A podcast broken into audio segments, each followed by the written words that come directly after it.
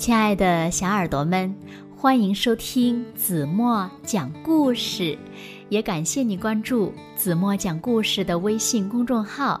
我是子墨姐姐。小朋友们，你们有没有仔细观察过我们生活的地方——地球呢？那它又是怎么样的呢？今天呀。就让我们跟随着一群小企鹅来看一看我们居住的地球吧。一起来听今天的绘本故事《美丽的地球》。小耳朵准备好了吗？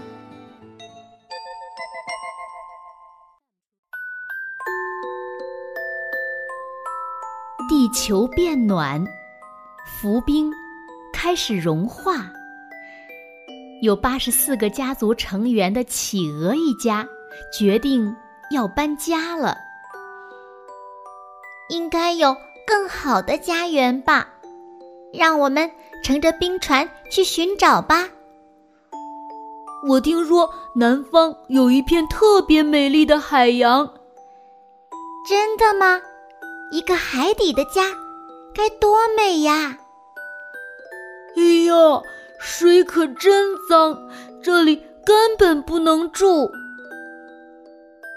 我听说东北有一片特别辽阔的草原，在那里我们可以在柔软的草原上安睡。现在就出发吧！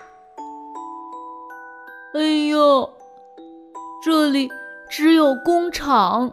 到处都是乌烟瘴气的，这里根本不能住。我听说西方有一片开满鲜花的山岗，那里一定弥漫着花香，还有很多蜜蜂。哎呀，花儿呢？只剩下枯死的植物，这里根本不能住。我听说北方有一片风光壮丽的森林，在树上生活，听起来真诱人。这一次终于能找到我们的新家了吧？啊，地球上没有可以住的地方了吗？只能去更遥远的地方了吗？咦？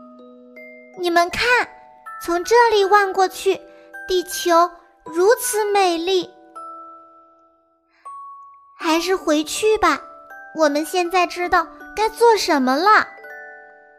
嗯，好好的照料我们的地球，大家齐心协力，一定能让它康复的。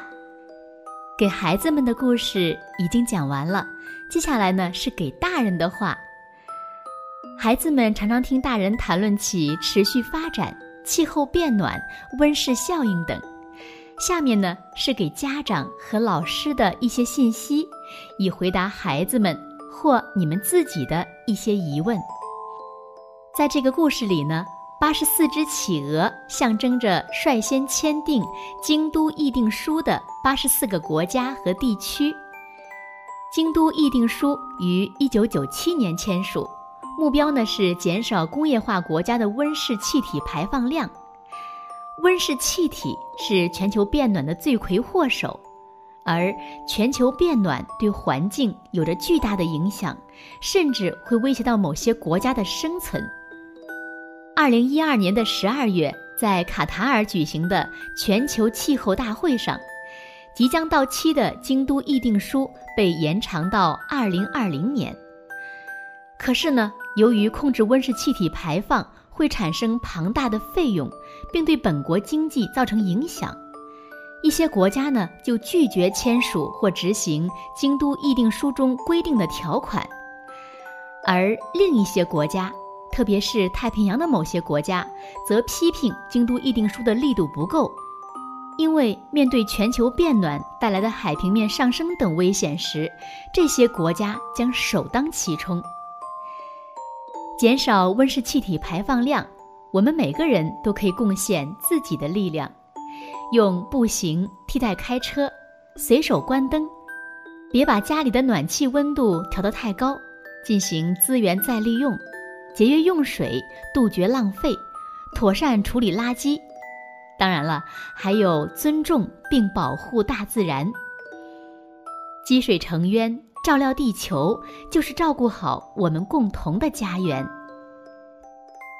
好了，亲爱的小耳朵们，今天的故事呀，子墨就为大家讲到这里了。那今天留给大家的问题是：小朋友们，你们准备怎样保护我们美丽的地球呢？你又为保护地球准备做些什么呢？请小朋友们认真的想一想，然后呢，把你们认为最棒的答案在评论区给子墨留言吧。同时，在这里呢，子墨也要呼吁所有的小朋友们，让我们和我们的家长一起，都来共同的保护我们的地球家园，让我们一起努力吧。好了。今天就到这里吧，明天晚上八点半再见喽。现在，请小朋友们轻轻地闭上眼睛，一起进入甜蜜的梦乡啦。完喽。